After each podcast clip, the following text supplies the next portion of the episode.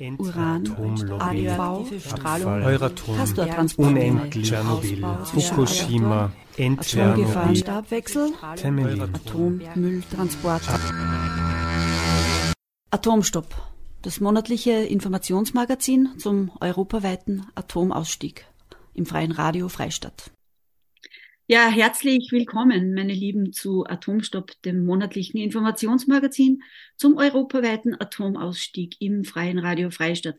Mein Name ist Gabi Schweiger von den Freistädter Müttern gegen Atomgefahr. Und hm, natürlich habe ich heute auch wieder einen Studiogast, denn es gibt ein ganz bestimmtes Thema, warum wir uns hier treffen. Und das ist die COP28, die in wenigen Tagen beginnen wird in Dubai, also die die UNO-Klimakonferenz, so wird sie bezeichnet. COP steht für Conference and Parties.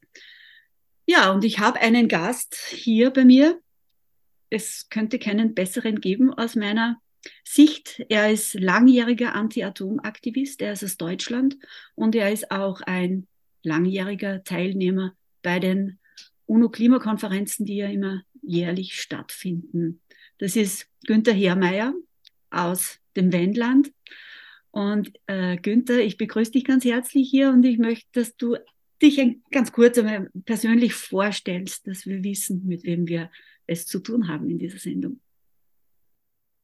Ja, hallo Gabi, vielen Dank für die Einladung. Das freut mich sehr, dass wir das hier zusammen machen. Und ähm, ich würde gerne sagen, dass ich ähm, mittlerweile über 60 Jahre alt bin. Davon sind zwei Drittel meines Lebens in der Beschäftigung mit Atomthemen äh, ich will nicht sagen verloren gegangen, aber doch intensiv, ähm, wie soll ich sagen, bewegt worden. Und ähm, das fing natürlich an mit der Situation hier im Wendland, der geplanten Wiederaufbereitungs-, Endlager und äh, eines, eines geplanten Atomkraftwerkes. Und das haben wir ja, wie die meisten Leute mitgekommen bekommen haben, relativ dann doch über lange Zeit äh, verhindert. Und ich bin ähm, immer wieder auch im Zusammenhang gerade mit dieser regionalen Geschichte, die für viele Menschen ja als regionale Beschicht Geschichte betrachtet wird, woraus ja letztendlich dann auch verschiedene Formen von Widerstand erwachsen, doch immer damit beschäftigt gewesen, das Bild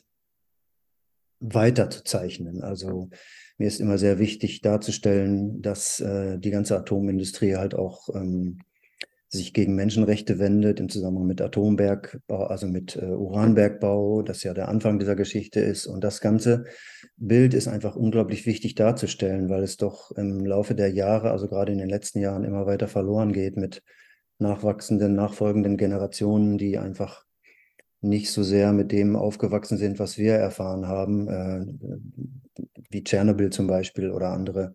Ähm, ähm, nachhaltige äh, Umweltkatastrophen im Zusammenhang mit Atomenergie.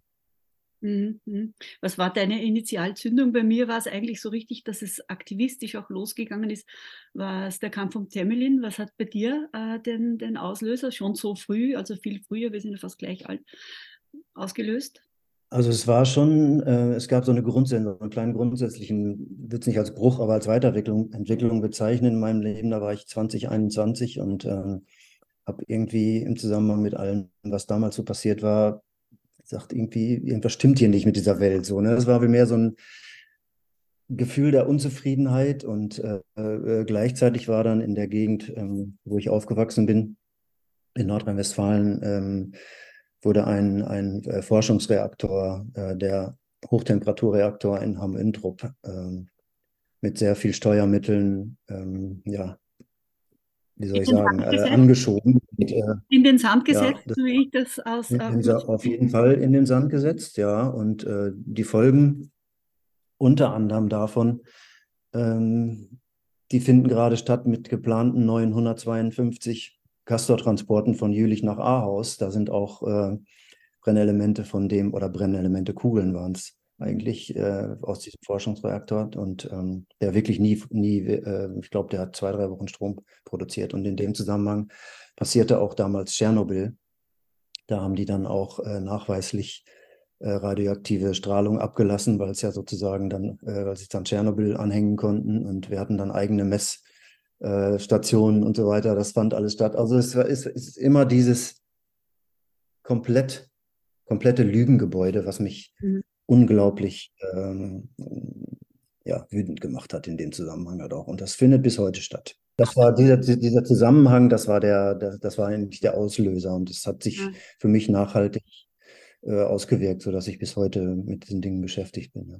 Apropos Lügengebäude, gehen wir zurück zur COP 28. Du nimmst ja bei den äh, Klimakonferenzen schon sehr lang teil und hast das beobachtet, äh, hast dich, also nicht nur beobachtet, du hast dich immer aktiv eingebracht. Ähm, Hat es schon mal für die Anti-Atom-Bewegung besser ausgeschaut? Früher, in früheren äh, COPs, weil momentan entwickelt sich das ja sehr ungut aus unserer Sicht. Es hat auf jeden Fall für die Anti-Atom-Bewegung besser ausgeschaut in, in Zeiten, wo ähm, dieses ganze Thema Klimakrise noch nicht so sehr präsent war.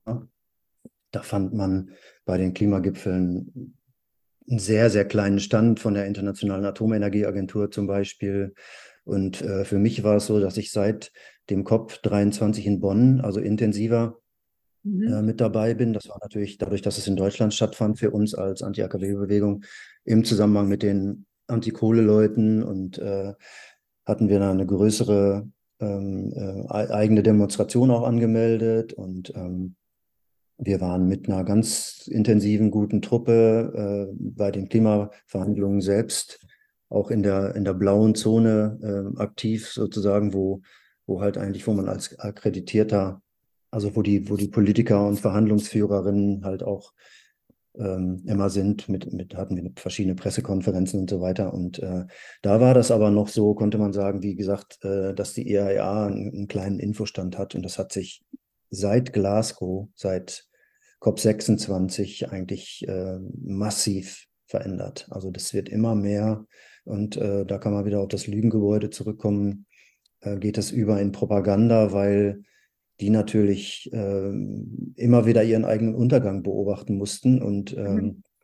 jetzt äh, ist es aber so, dass sie halt eben diese Klimakrise nutzen, um zu versuchen, das ganze Thema Atom äh, wieder mehr auf, auf äh, also international zu platzieren und dadurch natürlich auch Gelder äh, reinzubekommen. Also das mhm. werden dann wenn es so wird, äh, natürlich auch zum Teil unsere Steuergelder sein. Und das ist genau das, weil sie seit Jahrzehnten wissen, dass ihre eigene Industrie ökonomisch nicht funktioniert, müssen sie halt von außen Gelder bekommen. Und das versuchen sie ganz, ganz massiv, gerade jetzt auch zu diesem COP, äh, wieder voranzutreiben. Jetzt im Vorfeld dieser COP hat es schon einen unfassbaren Vorstoß gegeben, äh, eine, äh, eine Deklaration mehrerer Atomstaaten.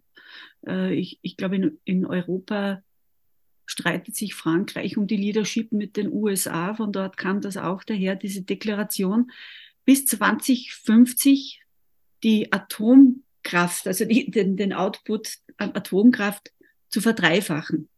Also hm. unser Eins sagt ja, äh, ist das jetzt schon Fasching oder nicht? Also das ist, funktioniert von der äh, realen Betrachtung her nicht. Das heißt, diese COP wird noch einmal eine Steigerung dieser Unausgewogenheit, die plötzlich eingerissen ist. Also du, wenn du sagst, am Anfang waren die ein Teil vom Ganzen und, und, und haben halt ihren, ihrs äh, vorgebracht und dann begonnen, das zu vereinnahmen, das zu dominieren. Äh, was ist denn jetzt er, zu erwarten von der COP28? Also was, äh, das Thema, was du gerade angesprochen hattest, muss man noch mal kurz zurückblicken auf den äh, Weltklimagipfel in Katowice. Das war COP 24, glaube ich. Da fiel ja dann einer aus wegen Corona. Ja, genau. Ich meine, der 24. Da gab es schon eine Vorstellung von der World Nuclear Association. Da war damals die äh, CEO oder ich glaube ja, CEO oder Pressesprecherin, ich weiß nicht genau, Agneta Reising. Die hatte damals den sogenannten Harmony Goal vorgestellt. Das alleine war natürlich schon, das als Harmony Goal zu bezeichnen, hat uns äh, sehr amüsiert. Und es ging im Zusammenhang mit diesem Harmony Goal darum, bis 2050 25 äh, Prozent äh, produzierte elektrische Energie durch Atomkraft ähm, zu platzieren, was ungefähr, wenn man das umrechnet in Großkraftwerke, ungefähr 900 neue Großkraftwerke bedeuten würde.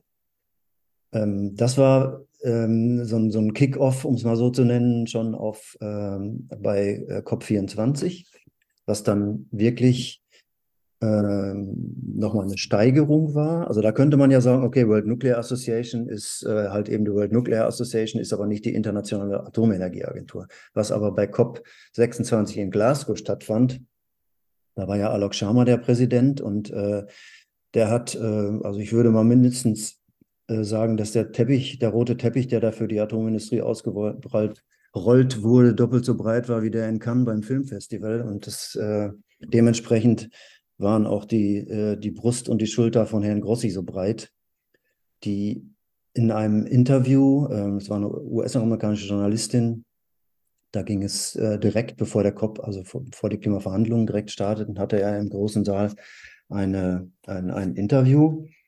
Und da ähm, kann man dann wirklich nur sagen, das ist, ähm, also was der da platziert hat, ist wirklich eine Schande für den Chef einer internationalen Atomenergieagentur, die eigentlich eine Regulations, äh, ist ja keine Behörde, aber viele Leute bezeichnen das als Behörde, die eigentlich ein, äh, ja, äh, eine Regulationsagentur sein sollte und, und ein äh, Watchdog sozusagen. Und äh, der hat da wirklich seinem Publikum Lügen vorgeschoben. Anders kann ich das leider nicht bezeichnen. Ne? Wir haben da, es gab dann für uns auch keine Möglichkeit, darauf zu reagieren oder Fragen zu stellen oder so. Das wurde alles abgewürgt ist dann aber doch, ähm, ja, also verbal ein wenig tumultartig geworden zum Ende des Interviews hin, weil er einfach, ja, er, er äh, sagt dann auf die Frage, äh, was ist, was halten Sie denn von der Situation mit dem Atommüll und so weiter? Das ist doch äh, international ähm, wird das doch hinterfragt. Also man weiß ja nicht, was man mit dem Atom. Das ist überhaupt gar kein Problem. Das bisschen Atommüll, was wir von den Reaktoren weltweit haben, das passt locker in diesen Raum, sagte er dann. Hm.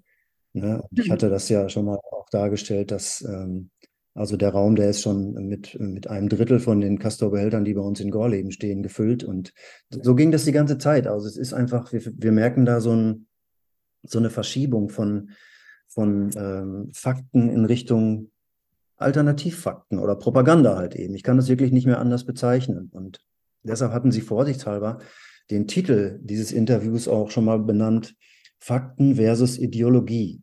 Mhm. Und äh, jetzt können sich die Zuhörer ja vielleicht denken, auf welcher Seite dieser beiden sich Herr Grossi einordnet. Und ähm, das sehe ich natürlich 180 Grad andersrum. Also das, was die da verbreitet haben und nach wie vor tun, auch in ihren äh, äh, Print-Veröffentlichungen, äh, geht gar nicht. Geht gar nicht. Auch, dass man sagt, äh, ich meine, wir müssen uns ja grundsätzliche Fragen stellen. Wir können uns nicht nur die Frage der Atomenergie stellen, wir müssen uns grundsätzliche Fragen stellen, wie es mit dieser Welt und mit dieser Gesamtsituation weitergehen kann. Und wenn ich dann äh, in einen ihrer Print-Veröffentlichungen äh, lese, dass die Atomenergie wichtig ist, um also das weiteres Wachstum zu generieren weltweit und so weiter, dann gibt es halt bestimmte Fragen, die diese Leute einfach nicht angehen wollen. Und das geht in dieser Situation, in der wir sind, absolut überhaupt gar nicht mehr. Also äh, Rafael Grossi ist Chef der Internationalen Atomenergieagentur, wie du richtig äh, äh, gesagt hast. Also auch bei uns in Österreich äh, neigt man dazu, Behörde zu sagen und somit noch ein bisschen mehr Berechtigung äh, hinein zu transportieren in die Sprache. Aber dennoch, ich meine, äh, das ist doch Machtmissbrauch. Ich meine, der hat wahnsinnige Kompetenzen. Und wenn er dann lügt, ist es Machtmissbrauch. Denn äh, meine Frage wäre jetzt in diese Richtung, wenn einer mit dem Gewicht eines äh, Grossi dort steht und in die Kameras lächelt und in die Mikrofone äh, schwadroniert, um es ganz äh, diplomatisch auszudrücken. Was könnt ihr dann dem entgegenstellen? Habt ihr da Möglichkeiten, Chancen, außer einen Tumult äh, anzuzetteln, was natürlich ja, dann wieder Färbung hat? Und wenn ich jetzt sage, ihr, äh, vielleicht müssen wir jetzt an dieser Stelle erwähnen, du bist ja Aktivist für Don't Nuke the Climate, eine sehr international aufgestellte Aktivistinnengruppe, äh, die sich ganz besonders um diese Klimakonferenzen kümmert. Was könnt ihr dem dann entgegensetzen? Oder was versucht ihr zumindest? Erstmal äh, finde ich, muss man sagen, dass ähm, ja, also Herr Grossi, das ist das, was Herr Grossi wirklich gut kann. Er kann gut lächeln und schwadronieren. Und ähm, noch einen äh, Extrempunkt würde ich gerne noch mal kurz darstellen. Das war im letzten Jahr meine ich, ja, das war im letzten Jahr in, in Sharm el-Sheikh beim, beim Klimagipfel. Da hatte er auch ähm, ähm, eine Präsentation, also er, hat, er saß auf dem Podium mit unter anderem ähm, Herrn Müller, ehemaliger Entwicklungshilfeminister von der CSU in Deutschland. Und ähm, da sagte er zum Beispiel auch auf die Frage, wie das denn äh, technisch in Entwicklungs-, also Generation 4 und so weiter weitergehen kann mit der Atomindustrie, dass diese Generation 4, also diese nicht Generation 4, aber die im Speziellen die Small Modular Reaktoren, die ja sehr angepriesen werden als die Lösung, ähm, fabrikmäßig zu produzieren und dadurch viel billiger und so weiter, dass, die, dass diese Reaktoren sozusagen äh, ready to go wären. Also die wären sozusagen technisch so weit, dass man die innerhalb der nächsten äh, Monate, ein, zwei Jahre auf den Markt bringen könnte. Ne, das ist wieder eine, eine ganz glatte Lüge. Und ähm, weil du fragst, was können wir dem entgegensetzen? Wir setzen natürlich äh, am liebsten dem etwas entgegen, was äh, ist auch jetzt seit ein, ein, zwei Tagen bei uns auf der Webseite, dass die Firma Newscale in Idaho ähm, ihr Projekt, ähm, wofür sie ja eine Zulassung hatte, abblasen musste, weil es einfach äh, zu teuer geworden ist. Und das sind natürlich dann die Fakten, die die äh, Atomindustrie natürlich im, im, Prinzip selber produziert oder die, äh, die sich einfach daraus entwickeln, weil es einfach nicht so funktioniert, was sie schon seit Jahrzehnten sagen. Und äh, das ist mir immer am liebsten, die Leute mit ihren eigenen Worten oder mit ihren eigenen ähm, Darstellungen sozusagen ad absurdum zu führen. Und äh, das ist jetzt ein Punkt in Idaho. Ich weiß nicht, wie viele Millionen, hunderte Millionen da mittlerweile reingegangen sind, auch äh, Steuergelder der US-Bürgerinnen. Und das kann natürlich überhaupt nicht sein, dass es damit weitergeht. Und ähm, ansonsten ist es so, dass, dass wir natürlich äh, versuchen, immer wieder dem was entgegenzusetzen. Ähm, also auch über unsere äh, Pressekontakte oder einfach dann bei den Klimagipfeln selber.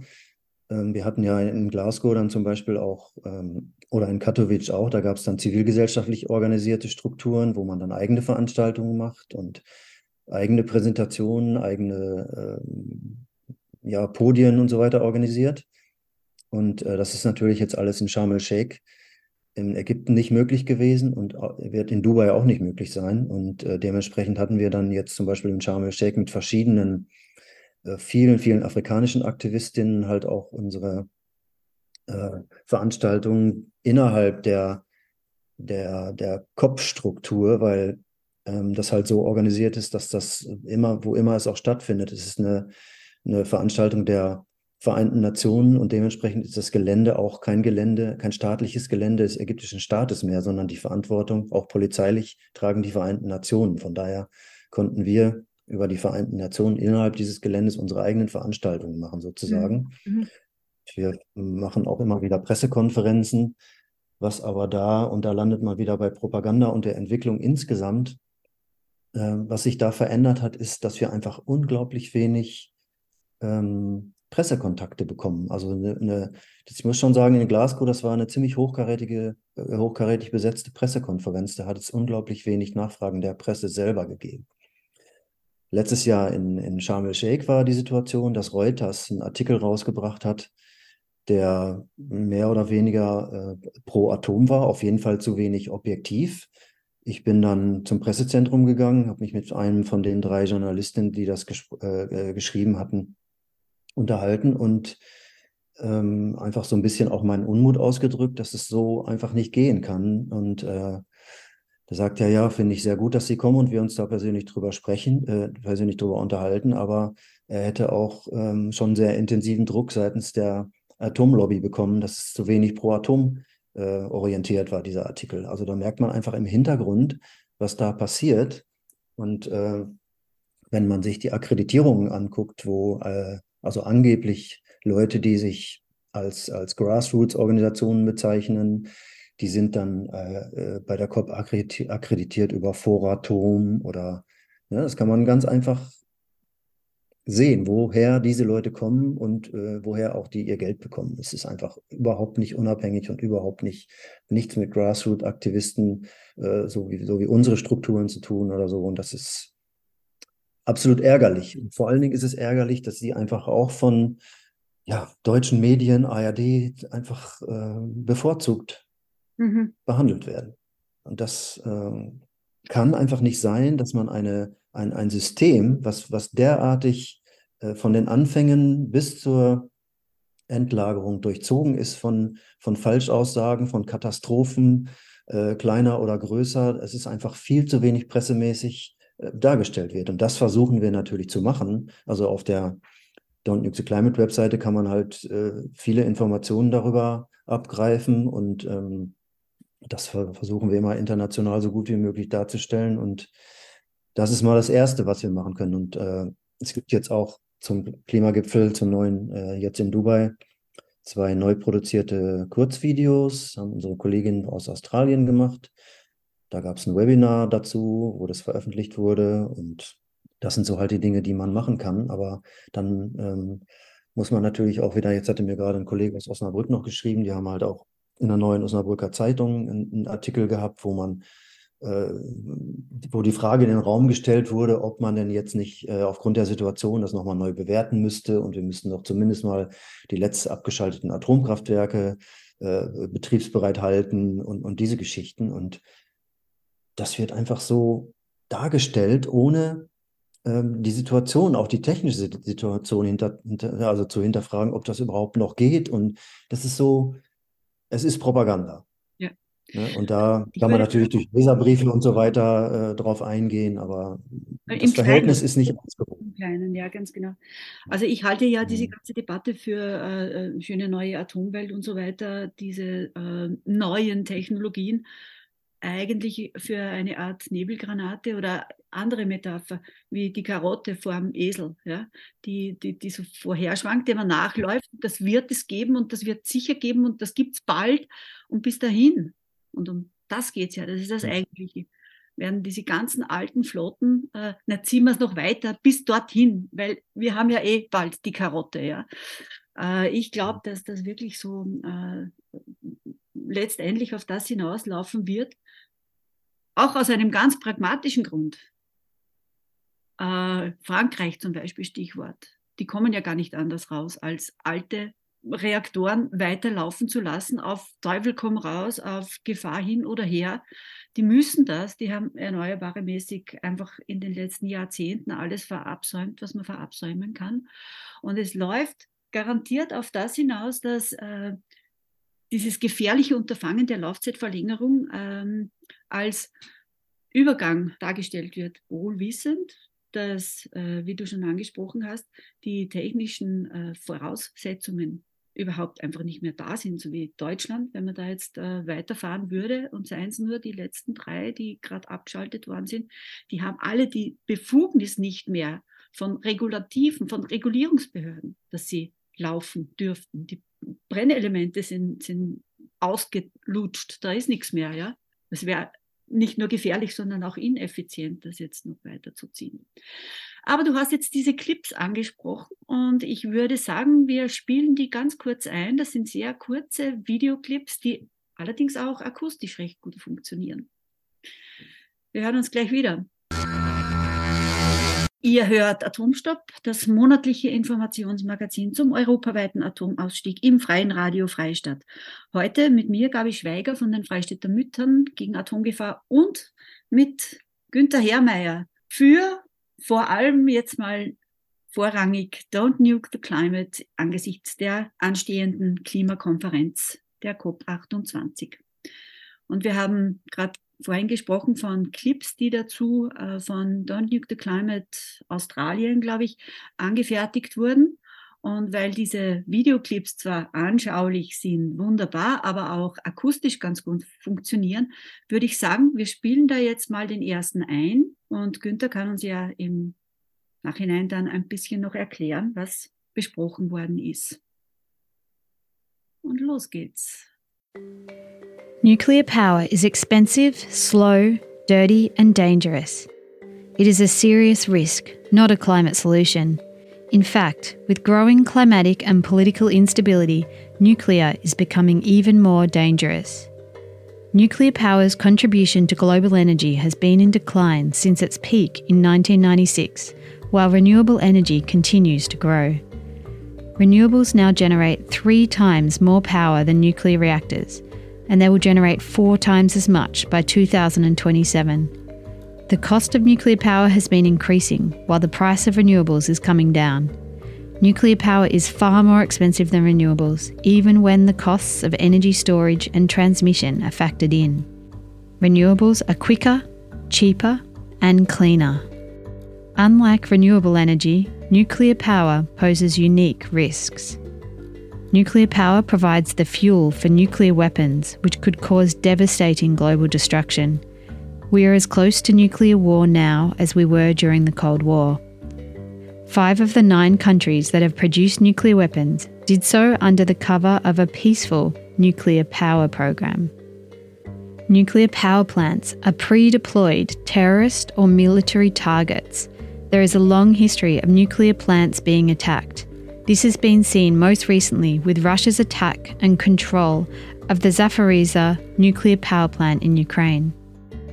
When things go wrong at a nuclear power plant, things go really wrong. Over half a million people were evacuated after the Chernobyl and Fukushima nuclear power disasters.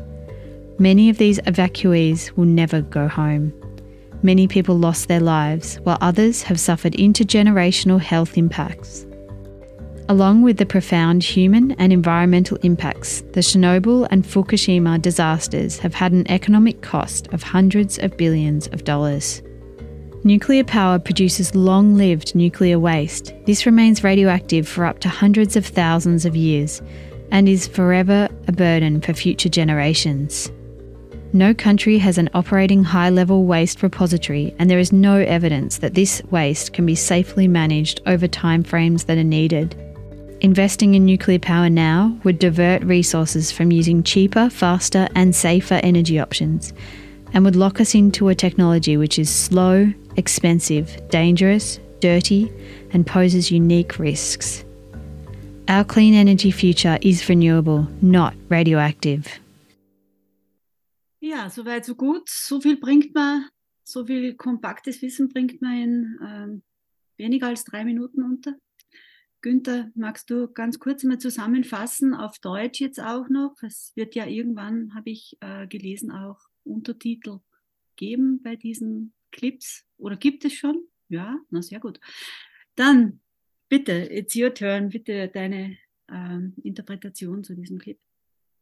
Ja, es ist natürlich wichtig, dass man es möglichst kurz zusammenfasst und ähm, ich glaube, das ist da ziemlich gut gelungen und ähm, es gab ja da schon mal so einen sehr großen Shift, weil es wurde ja äh, in den 50er Jahren das Atoms for Peace Programm ausgerufen und äh, dass uns das sozusagen in eine glorreiche Zukunft bringen würde, wenn die wieder Sorgen um uns um Energie machen würden und es auch äh, sozusagen für frei, also ähm, kostenlos zur Verfügung stehen würde, weil es einfach so billig ist und so weiter. Das hat natürlich alles nicht so stattgefunden und ähm, was ein ganz, ganz wichtiger Punkt ist, deshalb ist es auch aufgeführt in diesem Clip, dass es halt einfach diese Verbindung zur, zur Atomwaffenindustrie gibt, weil für uns gibt es diesen, äh, diesen Ausdruck, diesen Terminus zivile äh, Atomenergie nicht so, weil es natürlich immer diese Vernetzung gibt und gab, was ja mittlerweile Regierungen auch offen zugeben. Sonst haben sie es immer versucht zu verheimlichen, aber es war ja vor ein paar Jahren, dass ähm, ich glaube, es war unter Präsident Obama noch, wo er gesagt hat, dass das einfach ähm,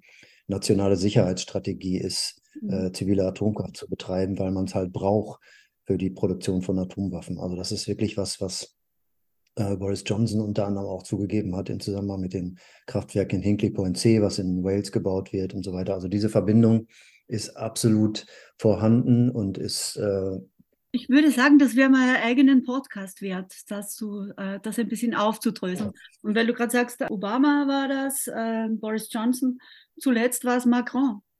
Als er argumentiert hat für die Taxonomie, hat er doch so quasi drohend gesagt, aber ihr wisst eh, ohne, ohne der zivilen Nutzung der Atomkraft gibt es auch keine militärische, so wie jetzt alle sagen, oh je, na dann müssen wir. Also wirklich äh, ja, was Macron so sagt, wäre mal eine gute Faschingssendung. Ja.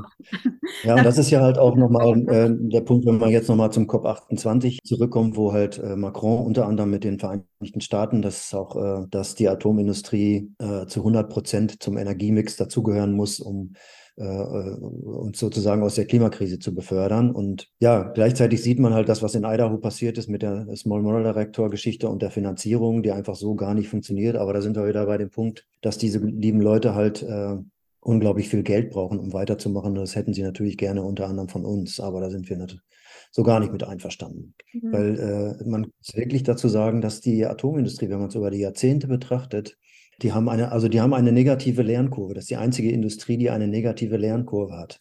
Äh, also es hat sozusagen keine, keine Effizienzsteigerung, keine Verbesserung in dem Sinne gegeben. Wobei, wenn man sich die Erneuerbaren anguckt, ähm, wo man mittlerweile in der Lage ist, äh, für zwei Cent eine Kilowattstunde Strom zu produzieren, dann ist es einfach überhaupt keine Frage, in welche Richtung man geht. Mhm. Überhaupt keine Frage. Und wenn man sich die sogenannte Resilienz anguckt, das hat ja, ja Grossi zum Beispiel auch beim COP in Sharm el-Sheikh massiv nach vorne gebracht, dass ja die Atomenergie also eine resiliente Energie ist, die uns konstant, unabhängig von der wachsenden Klimakrise mit Energie versorgen wird, wo wir schon in Frankreich gesehen haben, dass die Flüsse nicht genug Wasser haben, dass, die, dass das Wasser zu warm ist, um die Kraftwerke zu, zu kühlen. Das war sogar beim Kraftwerk in Gronde in 2019 so, dass es kurz vor der Abschaltung stand, ja. dass wir die erwärmenden Ozeane äh, noch weiter erwärmen mit dieser Form von Energie äh, die ganzen Verdunstungen aus den Kühltürmen, die da rauskommen. Das ist alles was, was wir in Zukunft nicht im geringsten mehr gebrauchen können wenn wir da in Richtung mehr Solarenergie gehen, die äh, eine, eine Effizienzsteigerung gehabt hat in den letzten Jahren, und wenn man sie denn gelassen hätte, wenn äh, unser lieber Herr Altmaier zum Beispiel nicht ständig dazwischen gefunkt hätte, dann äh, wären wir da schon viel weiter mit. Dann gäbe es nämlich auch eine deutsche Solarindustrie und nicht nur eine importierte aus irgendwo. Äh, ich würde jetzt gerne den zweiten Clip einspielen und dann machen wir das noch mal so, dass du dazu Stellung beziehst und, und ein bisschen interpretierst. Und dann gibt es auch noch, natürlich noch den Hinweis, wo man sich das Ganze anschauen kann. Also bitte, es geht los. You may have heard about small modular nuclear reactors, or SMRs. Nuclear supporters are promoting these as a climate solution, but they don't exist now and they won't exist in time to make any difference in the face of climate change. Any future electricity from SMRs would be even more expensive than that from large reactors. And SMRs would pose all the same problems and risks as large reactors. The modular concept is that SMRs would be made up of factory produced reactor components. But SMRs don't currently exist, nor do the factories that would produce them. No SMR is in commercial deployment anywhere in the world. Experts acknowledge that energy from any future SMRs would be even more expensive than power from large nuclear reactors, and this is already much more expensive than renewable energy. But the push for SMRs is not just about energy. Nuclear power companies and promoters argue that SMRs are necessary to retain and build the skills needed for nuclear weapons programs. SMRs could also be used for powering fossil fuel extraction, a Russian floating nuclear plant already powers Arctic fossil fuel mining. China plans to use floating nuclear power plants for oil and gas extraction. And in Canada, there is talk of using SMRs to extract hydrocarbons from tar sands. SMRs do not even exist in commercial operation, but they are by far the most expensive energy option. They will produce high level nuclear waste and pose a risk of catastrophic nuclear accidents.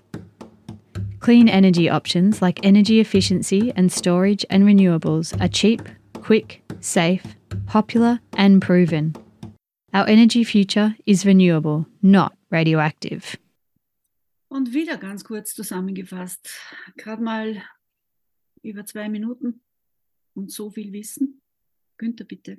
Ähm, ja, es ist äh, also wieder der gleiche Punkt. Man muss natürlich heutzutage das möglichst kurz machen und möglichst ähm, kompakt darstellen. Also es gibt unglaublich viele Hintergrundinformationen, die man sich natürlich dazu aneignen kann. Aber als Beispiel, ähm, um nochmal wieder das äh, Propaganda-Fakten-Thema ähm, zu, zu bearbeiten, ist ja, dass zum Beispiel äh, immer wieder auch diese, diese Mythen kursieren, dass ähm, diese neuen Reaktoren in der Lage sind, unseren Atommüll komplett zu verwerten. Also das äh, ist etwas, was sich leider äh, relativ hartnäckig hält.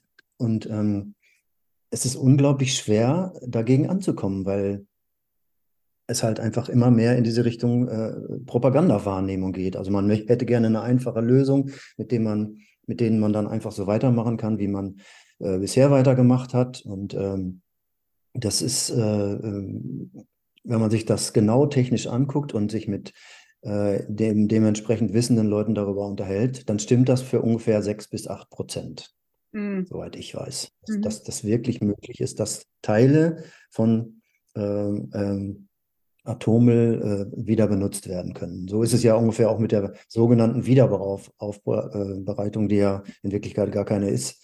Ähm, und dieses Verhältnis ist dann einfach wichtig darzustellen. Aber man bleibt lieber bei der Aussage, das verwertet unseren Atommüll und damit können wir ja einfach ruhig weitermachen. Mhm. Ja, und es ist aber insgesamt wichtig, um das nochmal vom Anfang her äh, äh, zu benennen, dass wir es gibt zum Beispiel jetzt im Zusammenhang mit dem Klimagipfel in Glasgow den, äh, den sogenannten Global Stocktake. Da wird einfach bewertet, ähm, wie weit man insgesamt mit dem Runterfahren von CO2-Emissionen gekommen ist und was äh, man an genauen Punkten äh, rausfinden kann oder, oder verbessern kann und so weiter. Ne? Eine Zwischenbilanz. Mhm. Ja, es ist im Prinzip eine Bilanz und äh, da soll ja dann im Prinzip, sollte in Glasgow eigentlich auch schon ein bisschen in die Richtung passieren, ähm, nachgebessert werden von den einzelnen Staaten mit den ähm, ähm, eigenen Dingen, die man halt jetzt als Nationalstaat tut, um äh, diese Emissionen runterzufahren. Und das ist natürlich ein, ja, das ist eine Frage, wie man einfach sein ganzes Wirtschaftssystem bewertet. Also jetzt mal, ähm, um es ein bisschen krass darzustellen, ähm, wir haben gerade eine äh, zehnjährige Verlängerung von Glyphosat bekommen im Europaparlament, also durch die Kommission. Und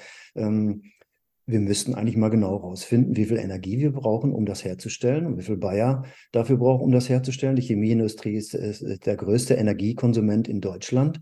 Äh, die produzieren äh, zu 20 Prozent äh, äh, Plastik, was, was, was wir alles hinterfragen müssten eigentlich. Also was wir ja eigentlich bekämpfen. Wir bekämpfen genauso dieser, genau, genauso wie dieser Stocktake müsste man solche Situationen in der industriellen Produktion detailliert auseinandernehmen und wirklich feststellen, was können wir davon runterfahren? Also im, im Sinne von effizienter zu werden, wie es auch in dem, in dem kurzen Video ähm, ähm, dargestellt wird. Das ist das ganz, ganz, ganz Entscheidende. Deshalb ärgern mich solche Aussagen äh, in den Printmedien von, von äh, Internationaler Atomenergieagentur, wenn man sagt, man braucht die Atomenergie, weiteres Wirtschaftswachstum zu generieren. Das sind Punkte, die können wir so nicht stehen lassen. Mhm. Das muss betrachtet werden. Da bin ich mal gespannt, was dieses Jahr dann äh, in den nächsten Wochen beim COP passiert, ob das wirklich äh, auf den Punkt kommt und benannt wird und ob dann dementsprechend auch Konsequenzen daraus entstehen. Und genauso ist es bei diesen SMAs eben, das hatten wir ja vorhin schon, dass er in Idaho nicht funktioniert, also die, die finanziellen äh, äh, ja, ja, die nötige finanzielle gesprengt, ja. Und das, das war dann letztendlich genau, das, auch das. Ich ja. war ja für was erstaunt, dass sogar die Betreiber selber sagen, das können wir uns nicht leisten, ja. Das, das geht sich nicht aus, ja, hinten und vorn. Also es, ähm, hm. es gibt ja, äh, wenn man sich das anguckt, dass wir äh, in einer sogenannten äh, sozialen oder freien Marktwirtschaft leben und alle möglichen Leute reden immer davon, dass man ja den Markt machen lassen sollte und dann sollen sie das doch bitte im Zusammenhang mit der Atomindustrie mal tun einfach nur den Markt machen lassen. Genau, das wäre morgen gejauset. Dann sich das Thema relativ schnell erledigt. Ja, ganz genau. Ja, und genau diese, diese Mechanismen sollen ja jetzt im Zusammenhang mit der äh, vorher erwähnten Propaganda und auf den Klimagipfeln halt meiner Meinung nach untergraben werden, äh, um das halt eben ja, neue zu finanzieren und äh, äh, neue Strukturen damit aufzubauen. Und da ist ja Frankreich, du hattest es eben schon angesprochen, mit äh, Emmanuel Macron einer der treibenden Kräfte. Sind ja unter anderem auch äh, Finnland und Polen und die Tschechische Republik und, und die USA. Also die, die wollen sich halt bei diesem Klimagipfel schon intensiver zusammenschließen und das noch mehr pushen. Von daher darf man mal gespannt sein, wie viel Presseresonanz wir dann da bekommen. Hey, äh, ja, und das geht natürlich immer für uns im Zusammenhang mit dieser, mit dieser internationalen Kampagne, äh, die ja Don't Nuke the Climate heißt, wo es halt eben diese Webseite gibt und wo wir natürlich als äh, unterschiedliche Organisationen regional und halt auch international so gut wie möglich alles äh, auftischen, was da an Informationen nötig ist. Und da gibt es halt diese Don't Nuke Webseite und wir haben jetzt auch zum, zum Weltklimagipfel diesen kleinen COP28-Button da aufgestellt, wo man halt draufklickt und die nötigen Informationen. Da wird sich auch noch ein bisschen was dran ändern. Es wird noch mehr Informationen geben natürlich, aber das, was da jetzt schon ersichtlich ist, da stehen die beiden Videos und es auch nochmal das, ähm, Civil Society Statement, was wir ja zum COP Glasgow schon gemacht haben, wo fast 500 Organisationen weltweit das unterzeichnet haben ähm, gegen die angebliche Lösung der Atomenergie zur Klimakrise. Und ja, das ist da, was man da findet. Und ansonsten halt auch noch viele unterschiedliche Informationen im Blog und in einem kleinen News-Slider immer wieder auch aktuelle Geschichten. Das ist wirklich eine empfehlenswerte Seite für alle, die sich ein bisschen tiefer in die Materie einlesen wollen. Äh, am besten ganz einfach eingeben don't-nuke-the-climate und mit einem Punkt .org, also org. Äh, da findet ihr alles, wo Günther jetzt davon gesprochen hat. Da findet ihr auch diese Videoclips, die wir jetzt nur akustisch im Radio äh, als Podcast anführen hat, haben können. Bitte anschauen und bitte gern weiterverbreiten. Ich glaube, das sind geballte, wichtige Informationen in ganz kurzer Zeit, sehr anschaulich auch äh, optisch aufbereitet als ähm, als Grafiken, als, als kleine Videoclips. Absolute Empfehlung von den Müttern gegen Atomgefahr. Günther, wir kommen Richtung Ende der Sendung. Äh, ganz vieles habe ich noch nicht unterbringen können. Eigentlich wollte ich dich ja auch noch fragen nach deiner doch sehr internationalen, ähm, nach deinem ganz internationalen Aktivitätsportfolio. Du kennst die Arbeit, die Anti-Atom-Arbeit in Afrika, du kennst die in Australien und so weiter, auf anderen Kontinenten. Finde ich alles total spannend, aber in unseren ja, 40 Minuten bringen wir das nicht unter. Ich habe dann auch für Atomstopp noch einiges durchzugeben. Äh, und deswegen sage ich jetzt ganz herzlichen Dank, Günther. War sehr fein mit dir eine Sendung zu machen. Und ich hoffe, es war nicht nur das erste Mal, sondern auch nicht das letzte Mal. Vielleicht schaffen wir es wieder mal, einen schönen Podcast zu machen, so unter dem, würde ich jetzt sagen, Arbeitstitel Don't Nuke the Climate, der Podcast. Schauen wir mal, wie das wird. Wie sich das ja, weiter. Vielen Dank. Für die COP wünsche ich toi, toi, toi, alles Gute. Haltet uns am Laufenden. Wir ja, so gut es geht, werden wir das tun, auf jeden Fall. vielen Dank. Danke, danke, tausend Dank. Ja, vielen Dank, Gabi, und vielen Dank, Atomstopp, dafür, dass ihr das immer wieder macht und für euren Einsatz gegen die Atomenergie und ähm, alles Gute auch für euch. Liebe Grüße von Günter Herrmeier aus dem Wendland. Ja, soweit zur UNO-Klimakonferenz, zur COP28, die dieser Tage in Dubai startet, in den Vereinigten Arabischen Emiraten, ausgerechnet einem der größten Ölproduzenten der Welt. Günther hat es jetzt schon erwähnt, Atomstopp ist ja eine Sendung von Atomstopp Oberösterreich, also Mütter gegen Atomgefahr, gemeinsam mit dem Linzer Verein Atomstopp Atomkraftfrei Leben. Und genau für letztgenannten werde ich jetzt noch zwei Durchsagen machen, zwei wichtige Einladungen. Zum einen zur Teilnahme am Jugendklimapreis 2023-24 wir haben in der September-Ausgabe berichtet, wie so ein Jugendklimapreis ungefähr ausschauen kann. Und es gibt einen dritten Durchgang nun und man kann sich bereits anmelden unter post.atomstopp.at. Was gewünscht ist, was wir damit erreichen wollen, ist, dass sich junge Menschen mit Atomkraft auseinandersetzen, kritisch und aktiv mit Atomkraft auseinandersetzen und ganz besonders im Zeichen des Klimawandels.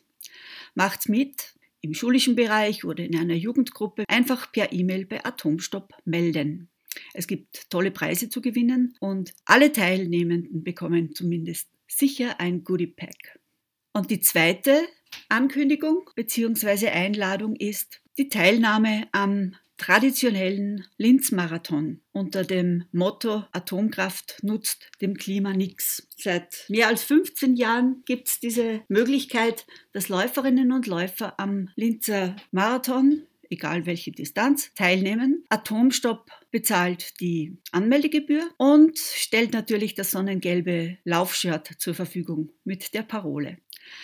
Auch hier gilt die Anmeldung allerdings bitte sehr rasch unter post.atomstopp.at. So, das war's jetzt mit den Durchsagen für Atomstopp, Atomkraftfrei Leben. Ich verabschiede mich von euch, bedanke mich sehr fürs Zuhören. Mein Name ist Gabi Schweiger von den Freistädter Müttern gegen Atomgefahr. Habt eine gute Zeit.